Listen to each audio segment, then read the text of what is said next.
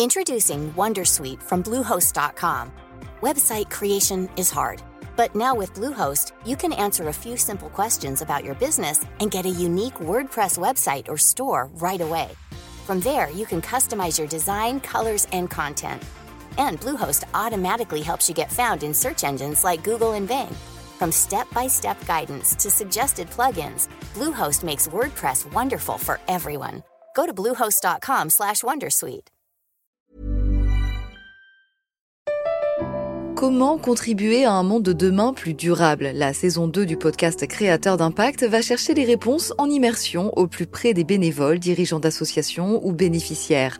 Des histoires inspirantes et émouvantes sur les motivations de ces aventuriers de l'humain qui s'engagent dans la construction de la société de demain. Generali, sponsor de votre épisode La Story, vous propose de découvrir Créateur d'impact, le podcast disponible sur toutes les plateformes d'écoute.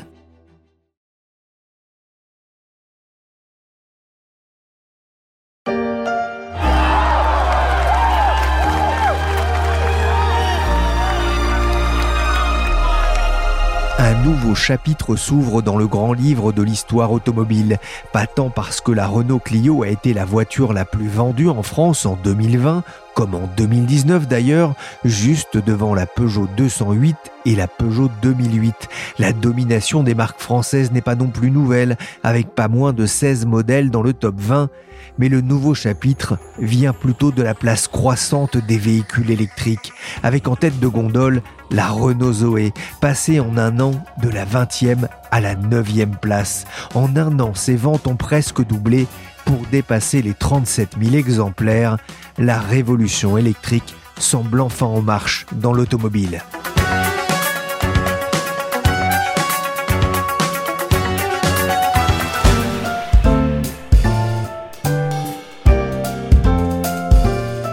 Je suis Pierrick Fay, vous écoutez La Story, le podcast d'actualité des échos, et on va essayer de comprendre comment les automobilistes se sont mis à l'électricité. Les ventes de voitures se sont effondrées de 25% l'an dernier, sauf, sauf pour les modèles électriques qui décollent pour de bon. Oui, les chiffres deviennent vraiment significatifs. Les voitures électriques et hybrides rechargeables, les deux sont dotées de batteries, euh, ont représenté un peu plus de 11% du marché français en 2020. C'est le grand décollage du marché européen de l'automobile, et pas seulement en France, comme le faisait remarquer Nicolas Barré des Échos dans sa chronique sur Europe 1 début janvier. En Europe de l'Ouest, une voiture neuve sur huit était dotée d'une batterie au lithium-ion, autrement dit, était un modèle électrique ou hybride rechargeable. Il y a un peu plus d'un an dans la story, on se demandait si 2020 serait l'année du démarrage de ce marché, et le moins qu'on puisse dire, c'est qu'il était difficile de prévoir un tel engouement, étant donné les freins que constituait le prix ou le manque de bornes de recharge. Et pourtant, l'électrique est devenu tendance il a fallu laisser le temps au temps. Les voitures électriques dans nos villes, le projet prend forme, mais elles ne pourront rouler que lorsque les stations-service existeront, en l'occurrence des bornes de ravitaillement. Dès le 1er septembre 1993, 15 villes permettront aux nouvelles autos en panne de volt de pouvoir se brancher à loisir. La Rochelle donne l'exemple. Alban Mikosi et Bernard Conner en reviennent. Le temps s'est écoulé depuis ce jour de novembre 1992 où la ville de La Rochelle expérimentait les 20 voitures électriques disponibles en France, comme on l'entendait dans le journal de France 2, une archive de l'INA. Mais il a fallu près de 30 ans pour que le marché décolle vraiment et que l'on trouve de dignes successeurs à l'incroyable œuf électrique de Paul Arzins, imaginé en 1942. Vous ne la connaissez pas? Elle est pourtant en circulation depuis 1942. C'est l'œuf électrique de Paul Arzins. Paul Arzins, le père des locomotrices BB et CC de la SNCF. À l'époque, c'était presque de la science-fiction pour un véhicule qui semblait tout droit sorti du film Brasil.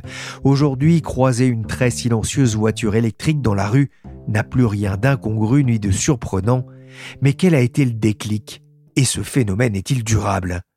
Bonjour Anne Fetz. Bonjour. Vous êtes journaliste au service entreprise des échos, vous suivez le secteur automobile.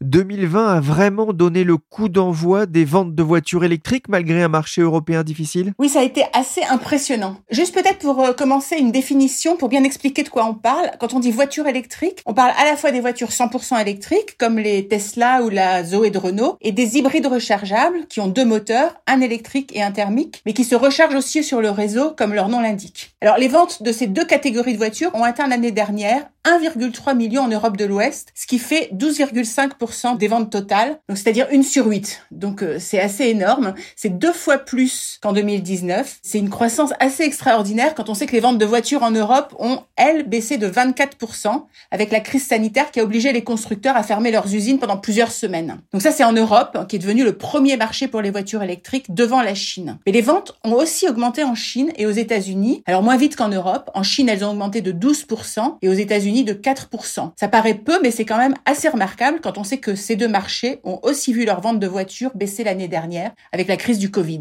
Est-ce qu'on peut parler d'une surprise, d'un décollage euh, plus fort que prévu? Alors c'est sûr que les consultants et les analystes prévoyaient une hausse, mais pas du tout de cette ampleur. Les taux de croissance envisagés étaient plutôt autour de 50%, ce qui est déjà assez énorme. Mais là, en Europe, on est à plus de 140%. En fait, ces dernières années, tout le monde parlait de la voiture électrique, mais les ventes restaient assez basses. C'était 1%, puis 2 ou 3% du marché. Là, à une voiture sur 8, on peut vraiment dire que l'électrique a décollé. Alors il y a plusieurs raisons qui expliquent cette tendance. D'abord, on a vu l'offre arriver. Il y a deux ans, quand on voulait acheter une voiture électrique, on avait le choix entre deux ou trois modèles. Aujourd'hui, il y en a plein. Tous les constructeurs ont investi pour proposer des modèles électriques ou hybrides. En plus, l'année dernière, ils avaient vraiment intérêt à les vendre parce que pour la première fois, ils devaient respecter des objectifs d'émission de CO2 contraignants. C'est-à-dire que s'ils les dépassaient, ils devaient payer des amendes assez élevées. Donc ils ont vraiment mis le paquet pour les vendre, euh, notamment via la publicité. Il y a aussi le fait que tous ces nouveaux modèles maintenant propose des autonomies assez importantes, qui peuvent aller jusqu'à 400 euh, ou 500 km. Donc un des freins qui était la peur de la panne sèche est en partie levé. Il y a un autre facteur qui a pas mal joué, c'est que les grands marchés comme la France ou l'Allemagne ont augmenté leur prime à l'achat de voitures électriques. En France, par exemple, le bonus est passé à 7000 euros, auquel pouvait s'ajouter jusqu'à 5000 euros de prime à la conversion si on en profitait pour se débarrasser d'une vieille voiture. Donc ça, c'est vraiment pas négligeable. Donc un des autres freins à l'achat des voitures électriques, qui était leur prix,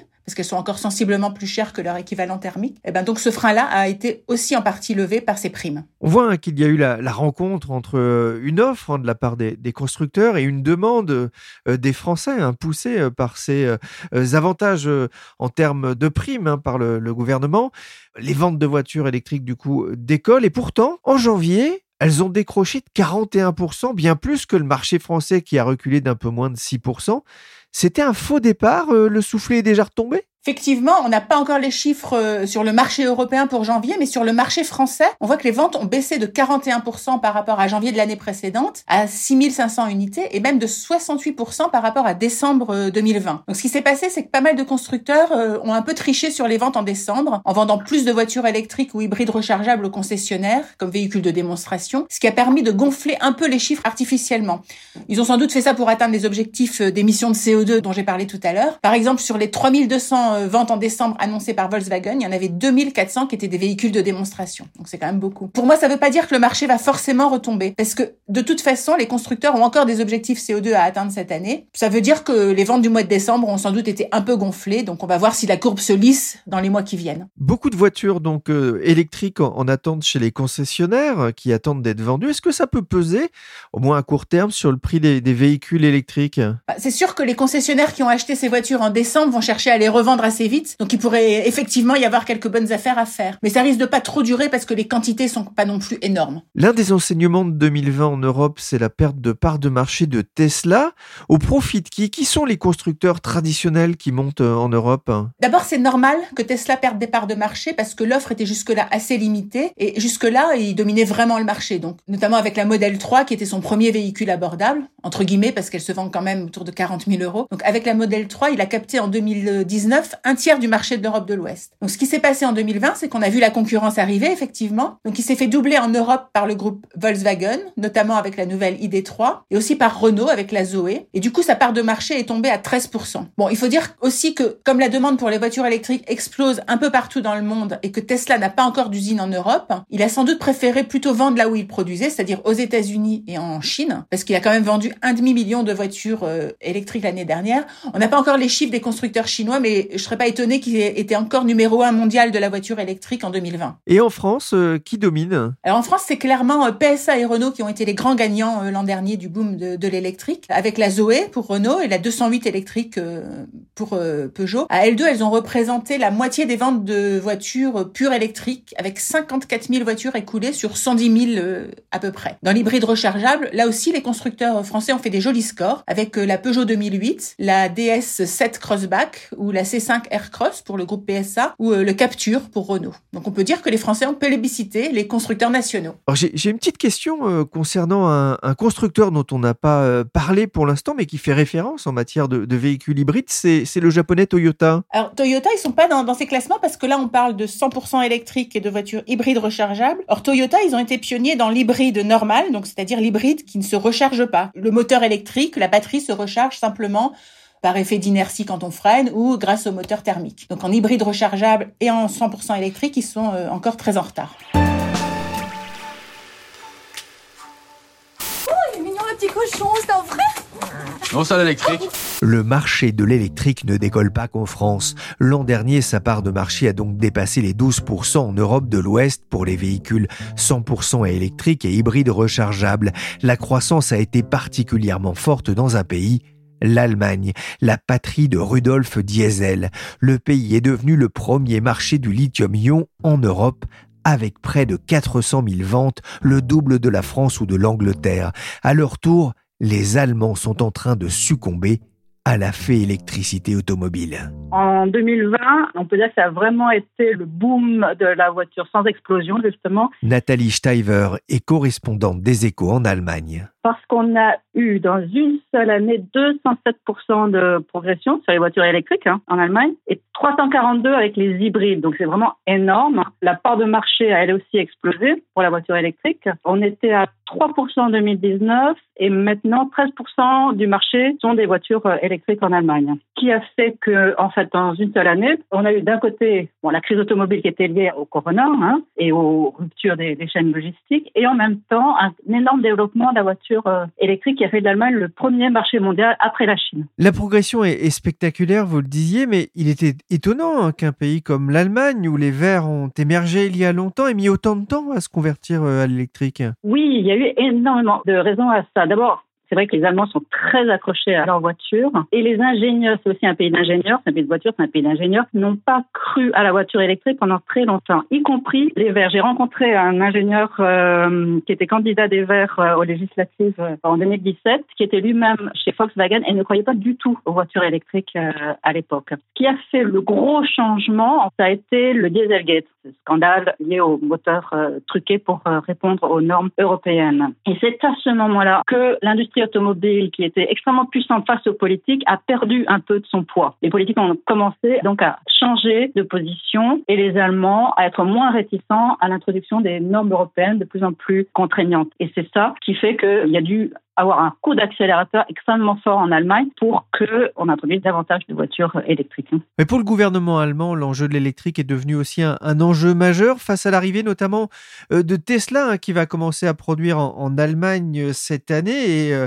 qui va bousculer hein, ces, ces vieux constructeurs automobiles allemands. Ah oui, ça c'était une provocation, quasiment une humiliation. Il faut penser que Tesla a construit une usine à côté de Berlin, à Grünheit, en un an. C'est sur les normes allemandes extrêmement impressionnant. Et ils promettent de construire 500 000 véhicules à partir de juillet prochain. Donc un an après avoir abattu les premiers arts du chantier, on va déjà être dans une énorme production. Et cette provocation, Volkswagen l'a repris tout de suite. C'est pas pour rien qu'ils ont intitulé leur euh, offensive en interne la mission T, T comme Tesla. L'ambition de Volkswagen est de produire, de passer aujourd'hui 230 000 véhicules électriques hein, à 800 000 en 2021. Donc, en un an ou deux, d'arriver à doubler la production de Tesla.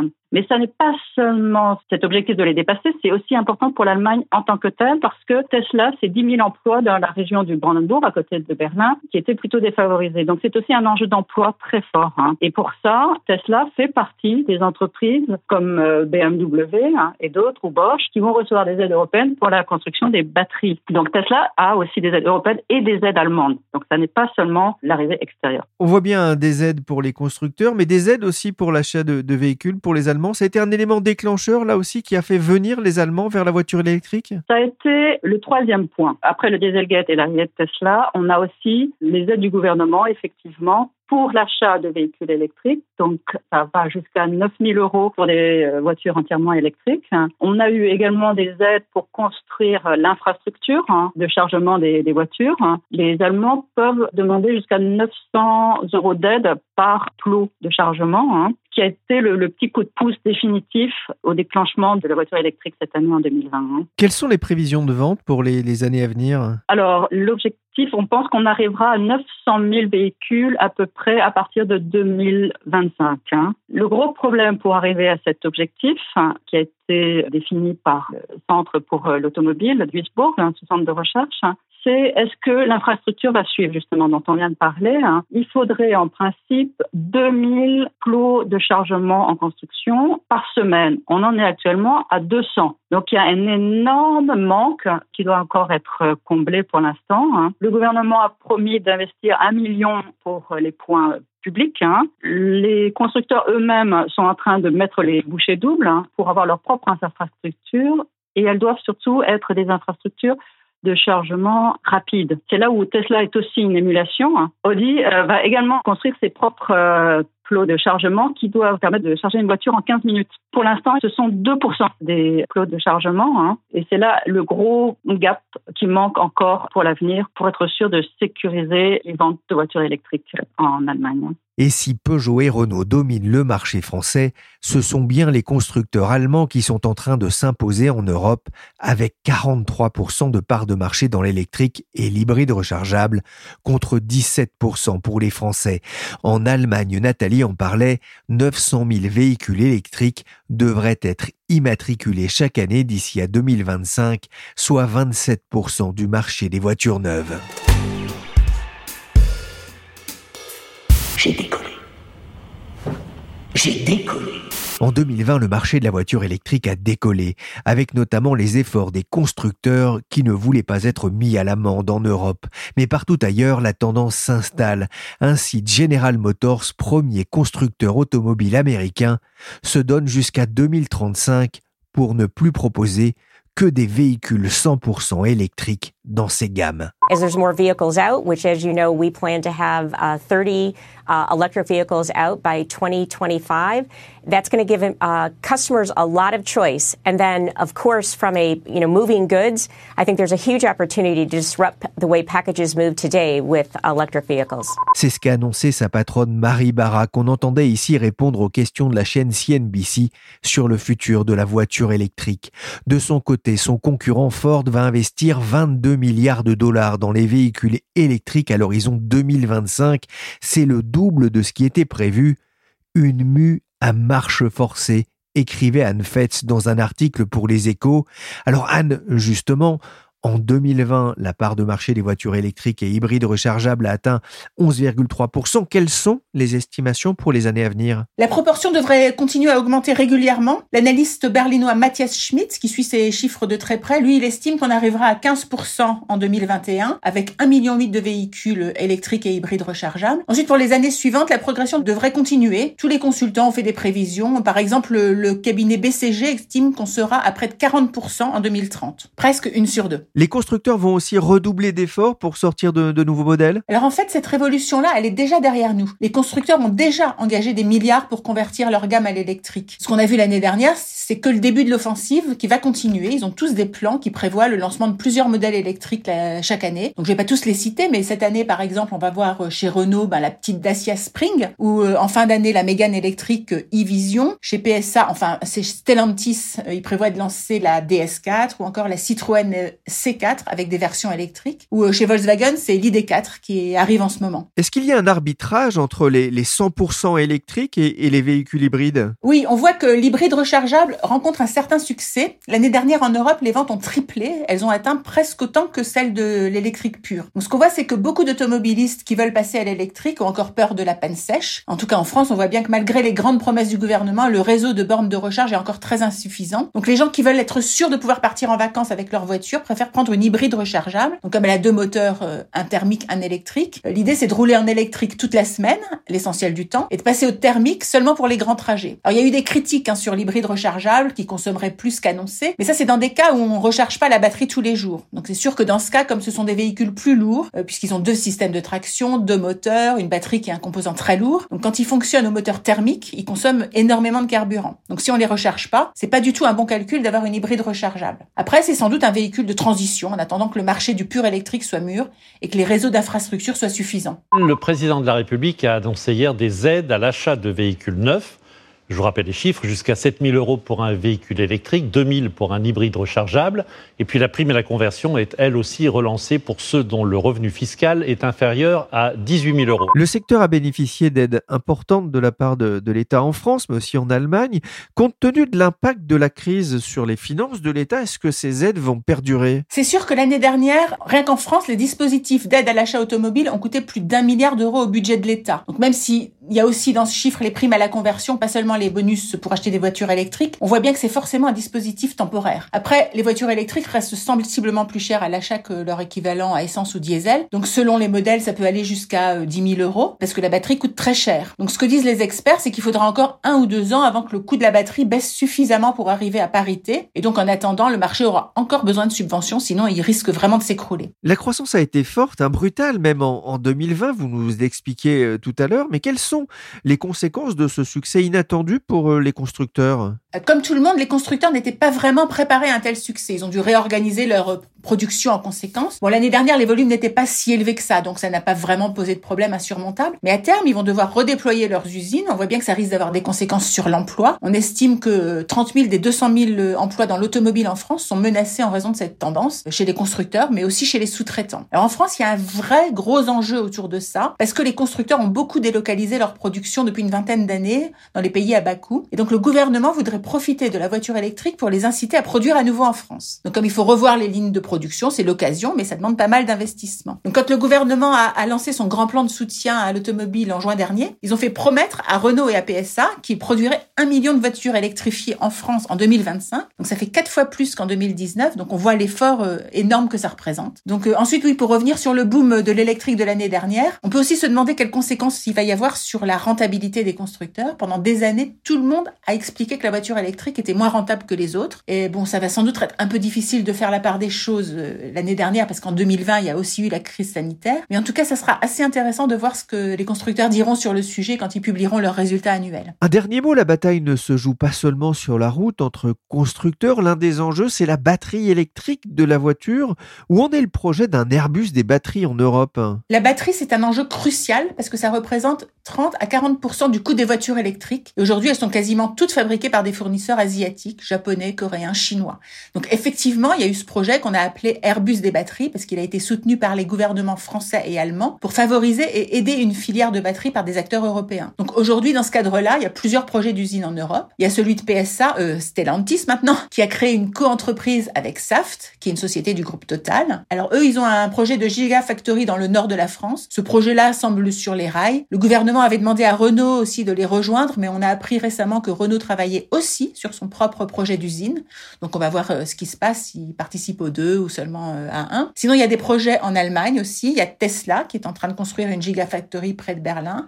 Il y a BMW qui travaille sur des projets. Je les cite parce que tous ces projets vont bénéficier de subventions européennes. Donc l'Airbus des batteries, ça ne veut pas dire grand-chose. Euh, juste ce qu'il faut retenir, c'est que l'Europe veut essayer de faire naître une industrie des batteries avec des acteurs européens sur le sol européen. Maintenant, il va falloir plusieurs années pour voir le résultat concret de tout ça. Ce qui est sûr, c'est que le boom de la voiture électrique va rebattre les cartes dans l'automobile. Il y a de gros enjeux économiques derrière et les constructeurs traditionnels vont vraiment devoir rester vigilants pour ne pas être complètement dépassés. Merci Anne Fetz, journaliste auto aux échos, et merci Nathalie Steiver, correspondante en Allemagne, pour ce podcast électrique. La story s'est terminée pour aujourd'hui. Cette émission a été réalisée par le toujours mobile Willy Gann, chargé de production et d'édition La Berline de l'info, Michel Varnet. Vous pouvez retrouver le podcast des échos sur toutes les plateformes de téléchargement et de streaming de podcasts. N'hésitez pas à vous abonner et à partager vos émissions préférées. Pour l'information en temps réel, rendez-vous sur leséchos.fr.